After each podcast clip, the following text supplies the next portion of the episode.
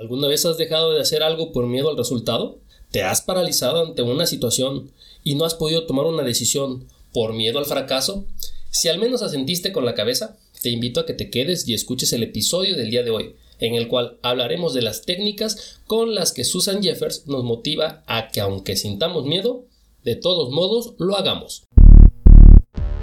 Esta es la guía del ingeniero ganador un podcast dedicado a compartir experiencias, estrategias y herramientas que te permitan aumentar tus logros en tu vida diaria. Nuestro objetivo es impactar positivamente en la vida de 100.000 ingenieros y con ello dejar de ser solo espectadores y convertirnos en protagonistas del rumbo de México. Cada martes te presentaré una historia, la cual vamos a analizar usando conocimientos y estrategias basadas en libros o metodologías comprobadas que ayudarán a convertir situaciones parecidas en experiencias ganadoras. Comenzamos. Mis estimados ingenieros, bienvenidos al episodio número 17. Muchas gracias por escuchar este episodio. Eh, siguen creciendo los casos de COVID. Ahora es cuando más debemos cuidarnos y los miedos, la ansiedad del futuro que nos espera nos aborda. Vamos a calmarnos, diría el meme. Vamos por una tacita de café y reflexionemos en este episodio sobre los conceptos que nos comparte Susan Jeffers y veamos los efectos positivos que pueden tener en nuestras vidas. ¿Quién es Susan Jeffers? Bueno, es una escritora, conferencista, seminarista y motivadora norteamericana. Tenía un doctorado en psicología. En su vida como escritora entregó 17 libros, cuyos principales temas fueron sobre afrontar los miedos, relaciones dolorosas y cómo moverse hacia adelante. Sus libros fueron traducidos a 38 lenguas y Siente el miedo y hazlo de todas formas fue el primero y el que más millones de copias vendió. Ella falleció el 27 de octubre del 2012. Ahora sí, entrando en el libro, voy a comenzar compartiéndole cinco verdades que Susan Jeffer enlista en su libro. La primera verdad es que el miedo no irá a ningún lado mientras lo sigamos cultivando. La siguiente es que la única manera de deshacerse del miedo es salir y hacer las cosas. La tercera es que la única manera de sentirnos mejor respecto a nosotros mismos, de igual forma, es salir y hacerlo. La cuarta es que no solo yo estoy sintiendo miedo cuando estoy en un, en un territorio inexplorado, todas las demás personas también están sintiendo miedo. Y la verdad número 5 es que empujar a través del miedo es mucho menos aterrorizante que vivir con el miedo latente de o que nos crea ese sentimiento de impotencia. Ahora sí, partiendo de estas verdades sobre el miedo, veamos qué es el miedo, a qué le tememos y por qué tenemos miedo. Y para esto voy a comenzar con la definición de miedo, no como tal como viene en el libro, pero sí como la define la RAE, la Real Academia de la Lengua Española.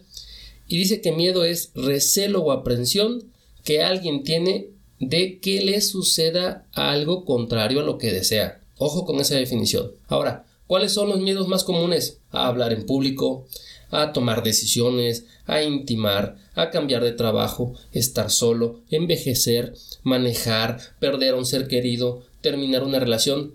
En fin, si se fijan, le tenemos miedo a un montón de cosas. Una, una parte que nos ayuda el libro es a ir clasificando los diferentes tipos de miedos. ¿Ok? Entonces, Susan Jeffers propone tres tipos diferentes o tres niveles de miedo. El primero que le llama historia superficial, lo divide en dos. Es el miedo a lo que está pasando, es decir, que estamos envejeciendo, que nos vamos a jubilar, que vamos a estar solos, a desastres naturales, en fin. Y aquellos miedos que requieren tomar acción, es decir, eh, como ejemplo, regresar a la escuela, tomar decisiones, hacer amigos, ir al doctor. Es decir, involucra hacer algo. De ahí el siguiente nivel es el que tiene que ver con el ego, es decir, el miedo al rechazo, a fallar, a sentirnos vulnerables, a la desaprobación, a la pérdida de imagen, a ser estafado, a la impotencia. Estos primeros dos niveles nos llevan al tercer nivel que propone Susan Jeffers y que ella resalta y pone como eh, principal, el, nivel principal, ¿ok? Y es el miedo a no poder manejar el resultado. En el fondo de cada uno de nuestros miedos solo está el miedo de no poder manejar lo que sea que la vida nos vaya a traer a partir de nuestra toma de decisión. Y miren, el miedo es algo que también es alimentado por la gente que tenemos a nuestro alrededor. Y no es mala onda, no es mala leche. Sencillamente la gente siempre va a pensar que ellos saben qué es lo que nos conviene.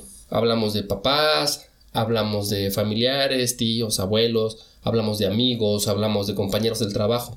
No lo hacen con mala intención, sin embargo, nos van a proteger. Siempre nos van a proteger desde lo que ellos creen que es importante o desde lo que ellos creen que es mejor para nosotros. ¿Qué nos va a enseñar este libro? Bueno, dentro de otras cosas, a que ninguna decisión que tomemos es mala o equivocada, a dejar ir programaciones negativas, es decir, cambiar nuestras programaciones negativas, a decir sí a todas las circunstancias de nuestra vida, a incrementar nuestra autoestima, a volvernos más asertivos, a conectar con nuestro poder interior, a tomar el control de nuestras vidas, a tener más experiencias agradables y a cómo hacer nuestros sueños realidad. ¿Cómo vamos a lograr todo esto que pretende el libro o cómo alcanzaremos el poder, como le llama Susan, a, este estado de control de nuestras vidas?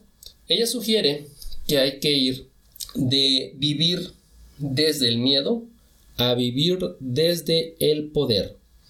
Es decir, hay que diferenciar entre los tipos de sentimientos y lenguajes que usamos.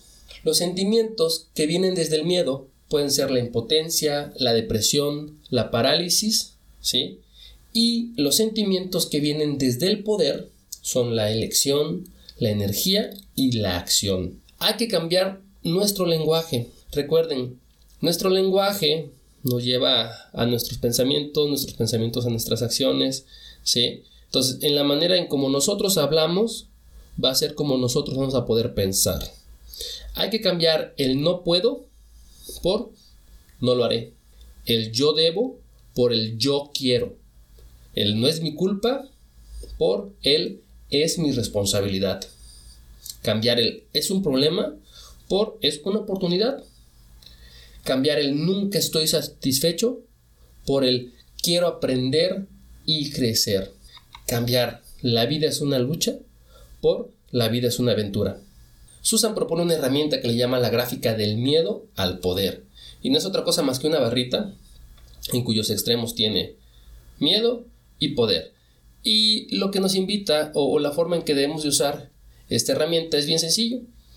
Es hacer una auto, autoevaluación de dónde estamos plantados hoy día e identificar en la barrita si estamos más hacia el lado del miedo o más hacia el lado del poder. Ese va a ser como que nuestro radar es el que nos va a estar diciendo, ah, caray, estoy más hacia el miedo, entonces tengo que hacer algunos ajustes. Ah, estoy más hacia el lado del poder, entonces debo de seguir por este camino. Susan enlista siete maneras de reclamar tu poder, es decir, siete formas en las que podemos ir y cambiar eh, este, hacia ese estado de poder que ella sugiere. El primero es evitar echar culpas a fuerzas externas por nuestros malos sentimientos sobre la vida. El número dos es evitar culparme a mí mismo por no tener el control. El número tres es ser consciente de cuándo o dónde estemos haciendo el papel de víctima. Familiarizarte con tus más grandes enemigos o tu más grande enemigo. Y ella hace énfasis en uno principalmente, que le llama el parlanchín negativo interior o la voz interior negativa. Y hay que cambiarla por una voz interior amorosa y positiva. Número 5. Descubre aquello que te mantiene atorado. ¿Por qué? Porque en el momento en que descubrimos que nos atora, prácticamente eso nos lleva a la acción y como por arte de magia empezamos a fluir.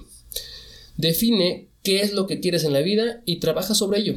Si estamos esperando a que alguien nos traiga lo que nosotros queremos, es mejor que nos sentemos porque nos vamos a cansar de esperar. Ojo con eso. Y número 7, sé consciente de todas las opciones que tienes, tanto en acciones como en sentimientos. Y aquí hay que elegir el camino que nos haga crecer y sobre todo que nos haga sentir en paz con nosotros mismos. En esencia, ¿sí? Lo que el libro nos quiere compartir es que dejemos a un lado esos sentimientos negativos y nos llenemos con sentimientos positivos y al mismo tiempo nos comparte tips muy sencillos de cómo lograrlo. ¿Cuáles son estos tips? Pues bueno, para mantener una rutina diaria placentera y eficiente, primero, elabora un playlist ganador que te llene de energía. Sí, hoy en día tenemos Spotify, tenemos un montón de, de sistemas de streaming de audio que nos pueden ayudar a tener una lista de reproducción con la cual escuchemos en el día y empezamos a sentirnos bien con nosotros, poderosos, ¿sí? El segundo es escuchar audiolibros, podcasts positivos que nos ayuden a relajarnos, a meditar, a hacer afirmaciones, a, visualizar una, e, este, situaciones en las que estamos bien. El tercero es leer libros que inspiren o motiven el número 4, que este no es muy común aquí en México, en Estados Unidos lo he visto un poquito más, es usar tarjetas o post-its con afirmaciones positivas.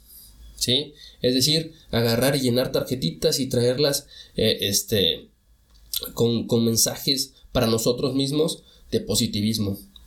Eh, también el número 5 es leer frases o citas positivas. El número 6 es escribir afirmaciones. Y aquí ya las he estado mencionando tanto. Una afirmación es un enunciado positivo de algo que está pasando. ¿Ok? Y muy importante, debe escribirse en presente. Aquí voy a hacer un comentario medio impropio, pero ¿se acuerdan cuando agarraron a, la esposa de Duarte y encontraron la, libreta llena de, merezco abundancia, merezco abundancia? Bueno, en cierta forma ella eh, estaba haciendo afirmaciones positivas, esa es la parte buena. Eso es un ejemplo de, una afirmación positiva. Nos da un plan intensivo para pensamiento positivo. Esto le va a sonar muy familiar, súper familiar, porque prácticamente todo lo que sugiere es de sentido común y de fácil, ¿sí? Y es muy fácil de hacerse o de seguirse. ¿Qué es lo difícil? Pues bueno, la disciplina y las ganas de querer hacerlo. Esa es la parte difícil de esto. Número uno, tan pronto te despiertes, Enciende el radio y pon música alegre. Cuando te levantes, observa las notas que te rodean. ¿Se acuerdan que hablábamos de los post-its, de las tarjetas? Ah, bueno, ahí es cuando las vamos a usar. Número 3. Mientras te vistes, escucha música positiva. Sí, no sé ustedes, pero a mí me pasa de cuando estoy vistiéndome, hasta me pongo a bailar cuando estoy escuchando música que está muy chévere, que, que, te contagia de energía. Mientras te viste, Mientras te vistes, eh, eh, repite afirmaciones positivas. Hoy va a ser un buen día. Hoy voy a cerrar mis pendientes. Hoy voy a dar gracias a mis compañeros. Hoy los voy a sentir bien. En fin, cualquier tipo de afirmación positiva que te ayude. Número 5. Si te, si ejercitas, ¿sí? mientras estés en la caminadora o haciendo ejercicio de pesas o lo que sea, eh, necesitas concentración, pero también sugiere que durante esos tiempos estemos haciendo afirmaciones. ¿Se fijan? E, e, es un proceso de estar programándonos con ideas positivas, con, con, con, cuestiones que nos lleven a, actuar de manera positiva. Ahora, mientras manejas al trabajo, pues aprovecha ese tiempo muerto, bueno, o ese potencial tiempo muerto, escuchando audiolibros, podcasts, eh, cualquier tipo de, de audio que te motive o te ayude a aprender algo. Ahora, camino a la oficina, lee los mensajes positivos que colocaste. Se fijan las tarjetitas como que empiezan a tener mucha relevancia porque eh, puedes ponerlas en cualquier lado. Selecciona una afirmación especial para el día. El día de hoy voy a cerrar mi pendiente fulanito de tal. Esa puede ser una afirmación positiva. Esta es la parte difícil. Mantén el positivismo tanto el día como la noche. Sí, eso cuesta trabajo, ¿verdad? Porque nunca van a faltar factores externos que eh, este, cambien mi estado de ánimo. Nada más que ojo, los, los, factores externos solamente van a cambiar nuestro estado de ánimo si nosotros se lo permitimos. ¿Ok? Es cuestión de actitud. Número 10. Antes de dormir, pon música relajante. El objetivo es que no te permite escuchar a esa vocecita negativa que te dice, ah, este día estuvo muy mal, la regaste mucho, este, a ver qué pasa mañana, a ver cómo nos va, seguramente nos va a ir mal. No. El objetivo es que esa música nos relaje y que no permita que esa vocecita interior nos esté eh, susurrando cosas negativas en el oído. Eh, hay que tener en cuenta que el cambio eh, va a empezar, se va a empezar a dar. Una vez que empecemos a seguir esto que les estoy compartiendo, el cambio se va a empezar a dar y sobre todo se va a empezar a notar. Y cuando la gente que está alrededor nuestro se dé cuenta de que estamos cambiando, ellos van a tratar de impedirlo. Oye, no, no intentes esto porque este, pues no sabes lo que pueda resultar. ¿Ok? Recuerden que no lo hacen de mala intención. Habrá algunos que sí, pero la gran mayoría no, sobre todo la gente que nos quiere, ¿no? Ellos lo hacen porque pues también ellos viven con miedo. Y aparte de que viven con miedo, pues creen saber lo que es mejor para nosotros. Entonces, aquí Susan habla de algo que se llama el síndrome del péndulo. Y ojo con esto. Conforme vamos nosotros dejando de tener miedo, podemos malinterpretar esto y pasar de ser ah, de un estado de miedo a un estado de poder, pero un poder malinterpretado, creyendo que lo sabemos todo y creyendo que la gente que está a nuestro alrededor eh, lo que hace o nos dice lo hace por envidia, lo hace con mala intención. Ojo, para esto, eh, Susan eh, modela este, el síndrome del péndulo de la siguiente forma. El péndulo es, porque prácticamente es, no, imposible, tal vez ahora que se lo estoy platicando este, sea más fácil de darse cuenta, pero el tema es el siguiente. Viajamos de una pasividad a una agresividad. E, es decir, cuando vivimos con miedo estamos en un estado pasivo. Cuando dejamos de estar con miedo eh, podemos volvernos agresivos.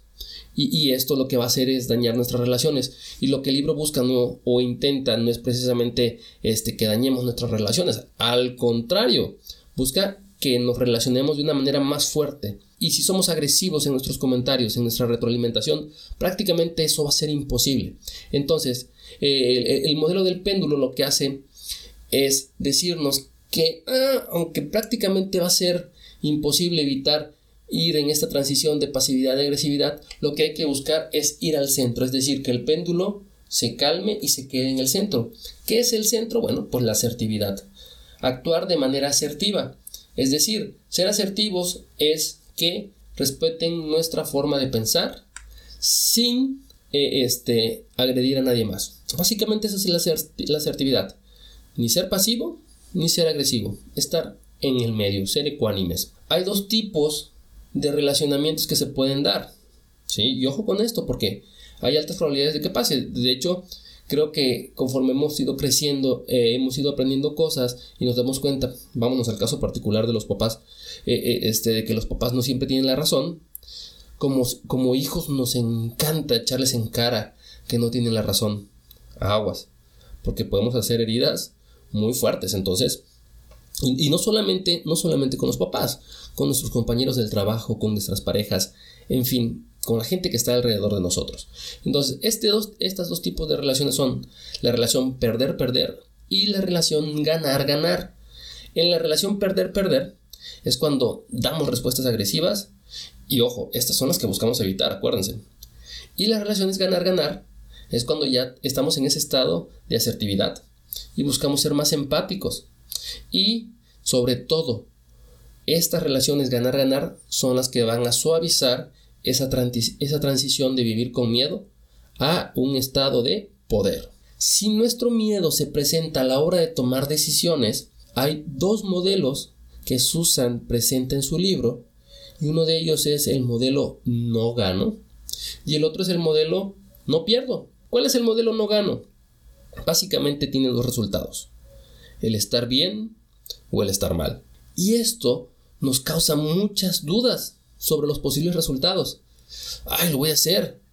Si, si, me sale bien, pues qué bueno, pero si me sale mal, ya, ya fracasé, ya, ya la regué, ya, Dios mío. Entonces empiezan las dudas, empieza la ansiedad y empieza el retraso e inclusive hasta dejamos de tomar decisiones. ¿Qué pasa si cambiamos ese paradigma y ahora, en vez de un modelo donde no gano, tengo un modelo donde no pierdo?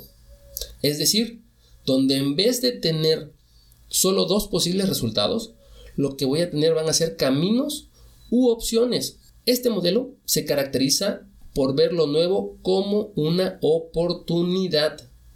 Y estas oportunidades rápidamente se convierten en afirmaciones positivas.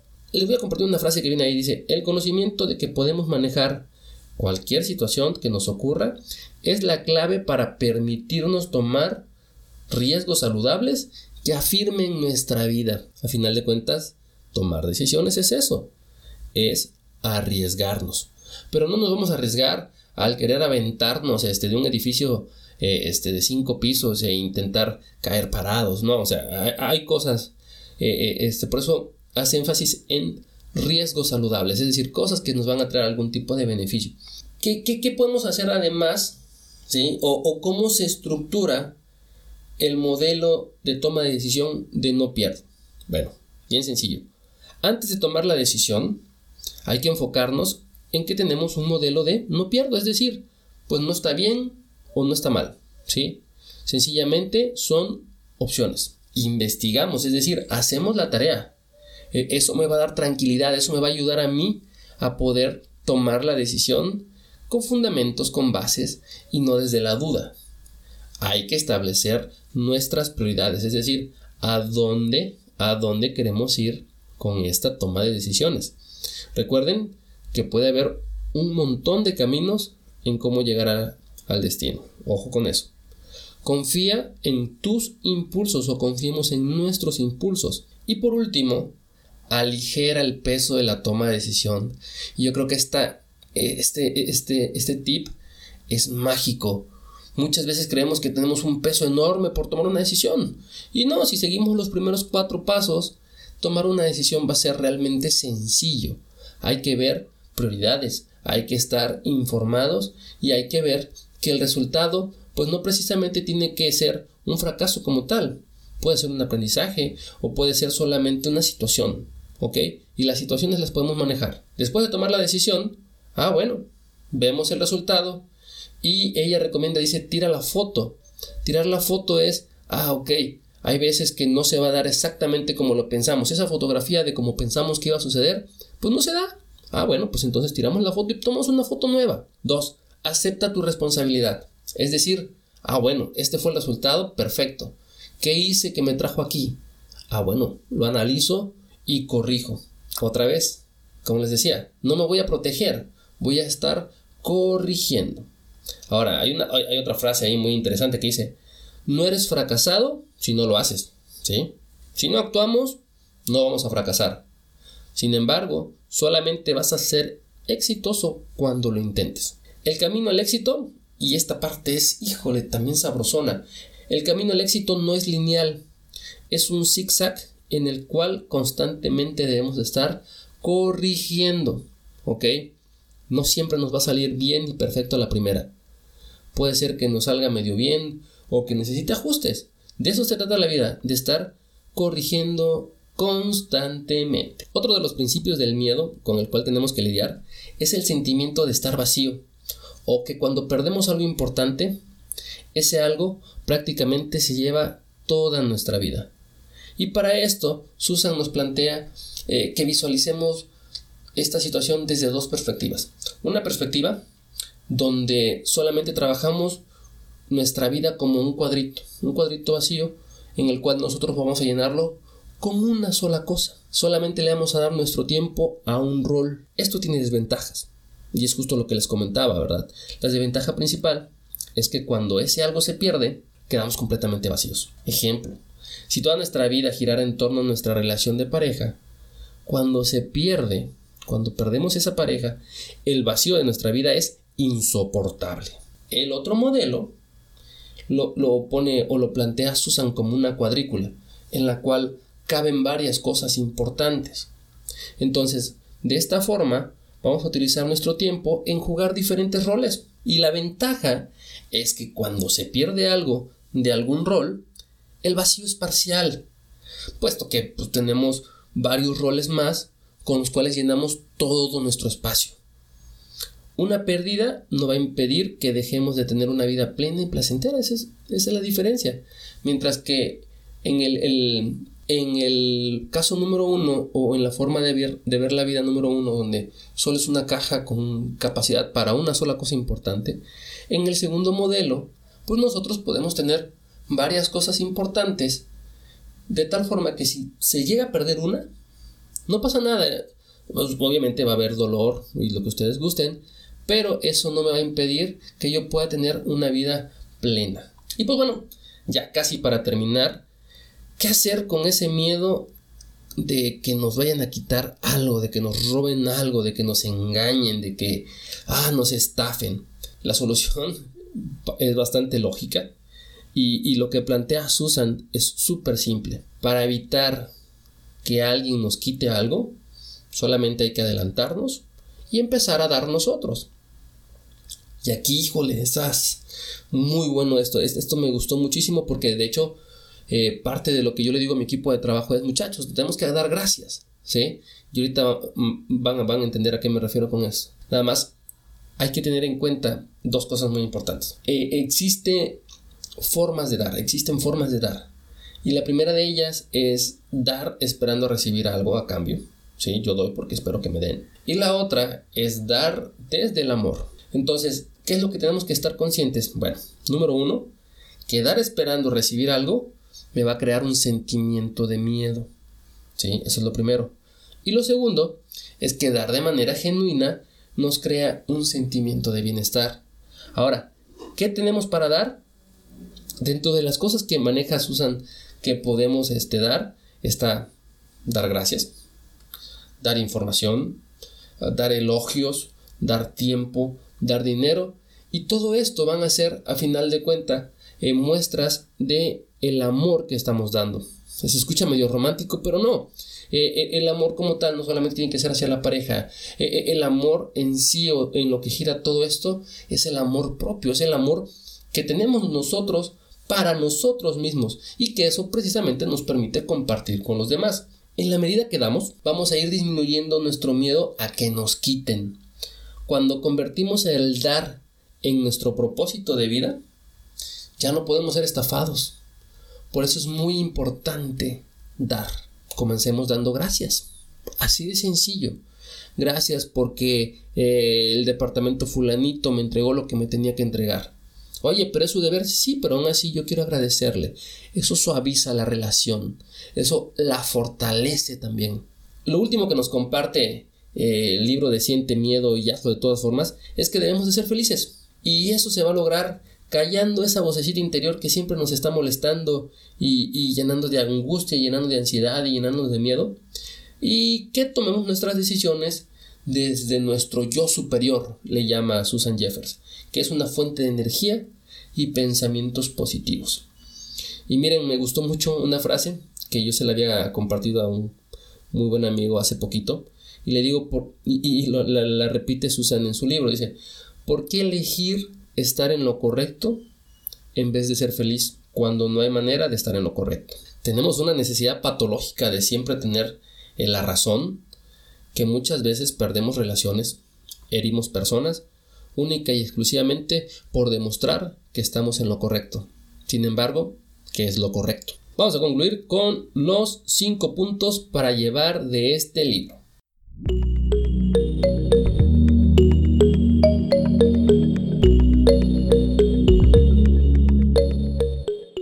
Número 1.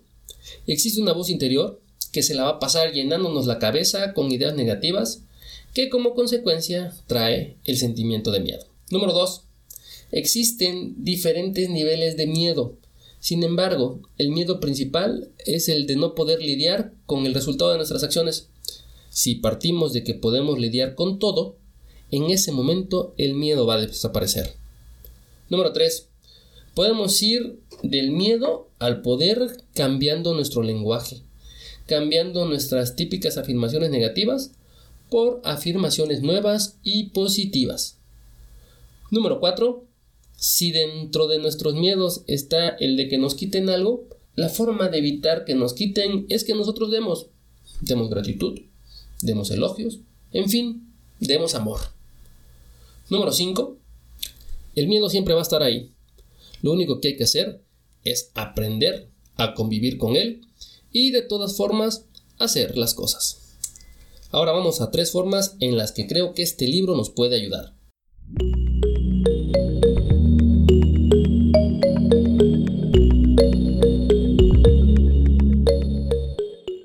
Número 1. En nuestra toma de decisiones, el miedo al fracaso muchas veces retrasa o hasta impide que lo hagamos. Cuando nos damos cuenta de que el fracaso no existe, que solo hay situaciones a las cuales debemos ir corrigiendo y recalculando. Número 2. Muchas veces cometemos el error de llenar nuestra vida con un solo rol.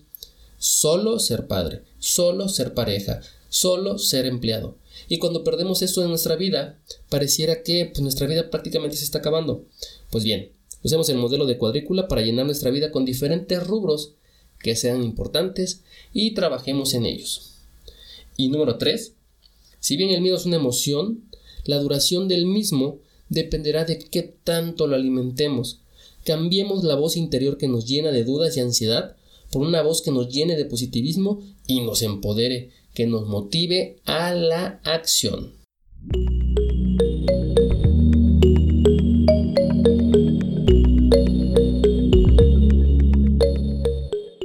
Bueno, mis estimados ingenieros, esto fue Siente el miedo y de todas formas hazlo.